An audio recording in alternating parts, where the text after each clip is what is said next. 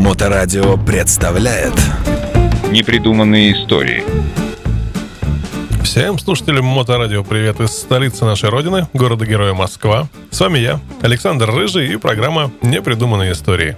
В мире техники существуют свои легенды. Попробуйте упомянуть в присутствии любителей старины марку Бугати, например, и в ближайшие 30 минут вы будете выслушивать, какой же охренительной она была.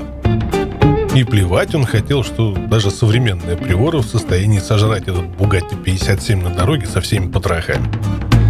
Для него Бугатти — это Бугатти. Легенда.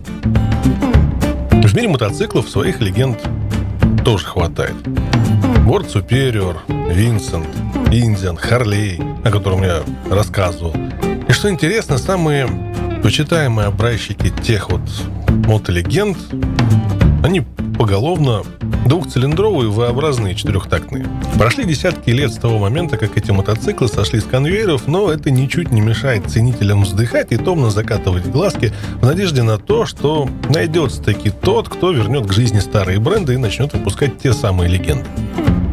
Иногда, иногда такой день наступает. То тут, то там пролетают новости, то там слух о том, что Винсент собираются возрождать, там вот кто-то проболтался о том, что борт Superior выкупают и будут тоже возрождать. Но дальше всех как бы в этом направлении продвинулся тот самый американский индиан. Когда возрождают автомобильную марку, обычно лепят какой-нибудь суперкар, цепляют на него старый шильдик и везут на ближайшую крупную выставку. К возрождению мототехники ну, такой подход применим весьма слабо. Взялся за индиан, будь добр, ветвин, седло с бахромой, пошитое вручную, и руль с характерными изгибами. Иначе это будет не индиан, даже несмотря на шильник. Потому что индиан — это легенда, и от себятины там быть, ну, в принципе, не может. Как начинался индеец? Начинался он в далеком 1900 году в декабре месяце. На выставке в Нью-Йорке встретились Джордж Хэнди, владелец велосипедной фабрики из Спрингфилда, и Оскар Хедстром, который клепал штучные мотоциклы для гонщиков в виде хобби, а зарабатывал на изготовлении точных инструментов.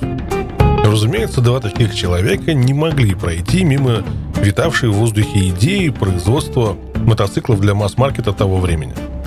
Собственно, сказано, сделано. На обратной стороне конверта был составлен договор, и компаньоны, уже теперь компаньоны, расползлись по домам. Дэнди готовить фабрику для производства мотоциклов, а Хедстром изобретать мотоцикл. И первый индейец затарахтел уже весной 1901 года. Правда, до современного ему было еще очень далеко. Всего один цилиндр на встроенном в структуру раме двигателя – Автоматический карбюратор пульверизаторного типа, электрозажигание и привод на заднее колесо цепью. Да, в 1901 году это было в новинку, а мотоциклы с ременным приводом вообще выпускались аж до 20-х годов. Мод получился не самым плохим, полторы лошади, маленький вес и высокая по тем меркам скорость. Склад производства пустовал, мотоциклы разбирали с огромным удовольствием, Начав всего с трех мотоциклов в 1901 году, к 1905 году завод разогнался до 1181 машины. Тогда же, в 1905 появился первый двухцилиндровый Ветвин. Опробовав его на гонках в 1907 году, его пустили в серию. Что он из себя представлял? Задний цилиндр встроен в раму, в подседельную трубу – Три с половиной лошади и автоматические выпускные клапана, сильно распространенные в то время. Они, как вам уже известно, работали за счет разряжения в цилиндре. Но все это меняется, и в 1908 году на впускных клапанах появляется механический привод. Это привело к росту мощности до 5,5 лошадей. Комплектом к клапанам добавилась система зажигания от магната фирмы Bosch, оставив батарейку только для освещения – а в следующем году индеец получил совершенно новую раму. Двигатель более не являлся встроенным, теперь он располагался ниже, за счет чего опустился и центр тяжести. Ну а говоря о мощности, опираясь как бы на современные моторы, невольно на лице появляется улыбка. Так как рама изменилась, изменился и мотор. Теперь он стал 7-сильный при объеме в 990 кубиков. Почти литр и всего 7 лошадей – но нужно понимать, что это всего лишь 1910 год. Помимо моторов, в 1910-м появилась и новая передняя вилка. Спрингеров тогда еще не появилось, а вот рессору конструкторы ухитрились в нее засунуть, и конструкция оказалась настолько удачной, что стала характерной чертой у всех индианов на следующие 20 лет. Ну и, разумеется, усиленно копировалась конструкторами многих стран мира. Наступил 1911 год. Фирма росла, руководство стало задумываться об экспансии на другие рынки, и для начала выбор пал на Европу. А лучшим способом показать себя в то время были гонки. И индеец с командой опытных гонщиков отправился покорять самую престижную гонку – турист трофи острова Мэн. Это была самая сложная и почитаемая трасса того времени, а посему притягивала внимание зрителей со всей Европы, и успех, в общем-то, не заставил себя ждать. Сразу три первых места в старших классах. Никогда прежде английские мотоциклы не знали столь сокрушительного поражения у себя дома. Плоды столь громкой победы не заставили себя ждать. Мотоциклы «Индиан» стали все чаще мелькать на улицах Европы, России и Японии. Производство набирало обороты, и в 1912 году было построено более 19,5 тысяч машин, а в следующем году с конвейера вышло уже 32 тысячи. К тому времени фирма делала только двухцилиндровые модели. Вариант Tourist Trophy оснащался двухступенчатой коробкой передач, ну а настоящей сенсацией стал Indian Hendee Special 1914 года. Электрофара, электросигнал, спидометр и, напомню, это 1914 год, электростартер. Такой уровень оснащения в начале прошлого века был чем-то из разряда фантастики. Но на этом Индиан не остановился, и в 1916 году свет увидел Индиан Power Plus. Совершенно новый двигатель с нижним расположением клапанов. Он был спроектирован уже не Хедстромом, а Чарльзом Густавсоном.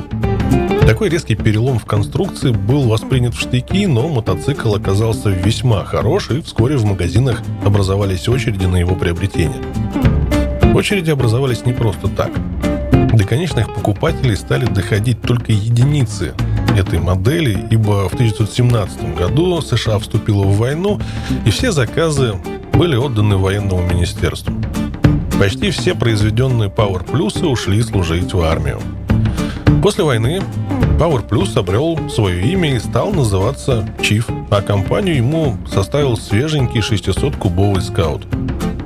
Его сконструировал ирландский конструктор-мотогонщик Чарльз Франклин, пришедший вторым на своем «Индиане» в той самой гонке 1911 года. Чуть позже, в этом же году, компанию к Чифу и Скауту добавляется Big Chief. Все три аппарата, разумеется, имеют на борту исключительно V-Twin.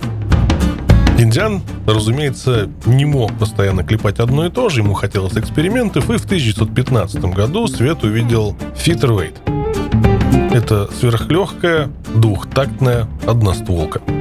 Публика приняла ее весьма прохладно, и ей на смену пришел легкий 260-кубовый четырехтактный оппозит. Увы, результат мало отличался от предыдущей модели, через полгода машину сняли с производства из-за слишком низкого покупательского спроса. Более удачной оказалась модель Indian Prince. Один цилиндр, 350 кубиков. Он продержался на рынке 3 года с 1925 по 1928. Но конкуренцию моделям с ветвином на борту он составить так и не смог, ведь выпуск 100-тысячной машины индейцы отметили еще в 1915 году, а максимально популярным была модель Scout, которая в марте 27 получила новый мотор в 750 кубиков и имя Scout 101. В марте того же года индейцы покупают себе фирму Ace.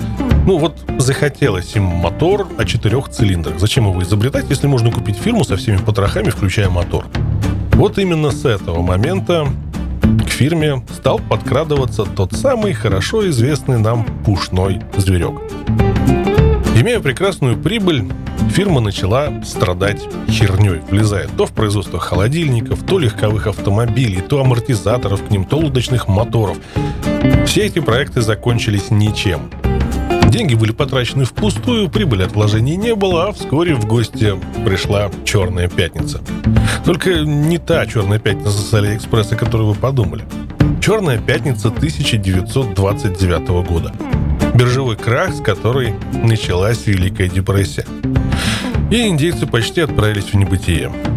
Но об этом вы узнаете уже в следующем выпуске. Ну, а я с удовольствием напоминаю, что все выпуски программы этой серии можно слушать в подкастах радиостанции в любое удобное для вас время. А на сегодня это все. С вами на волнах Моторадио были непридуманные истории. И я, Александр Рыжий, город Москва. До новых встреч. Непридуманные истории. На Моторадио.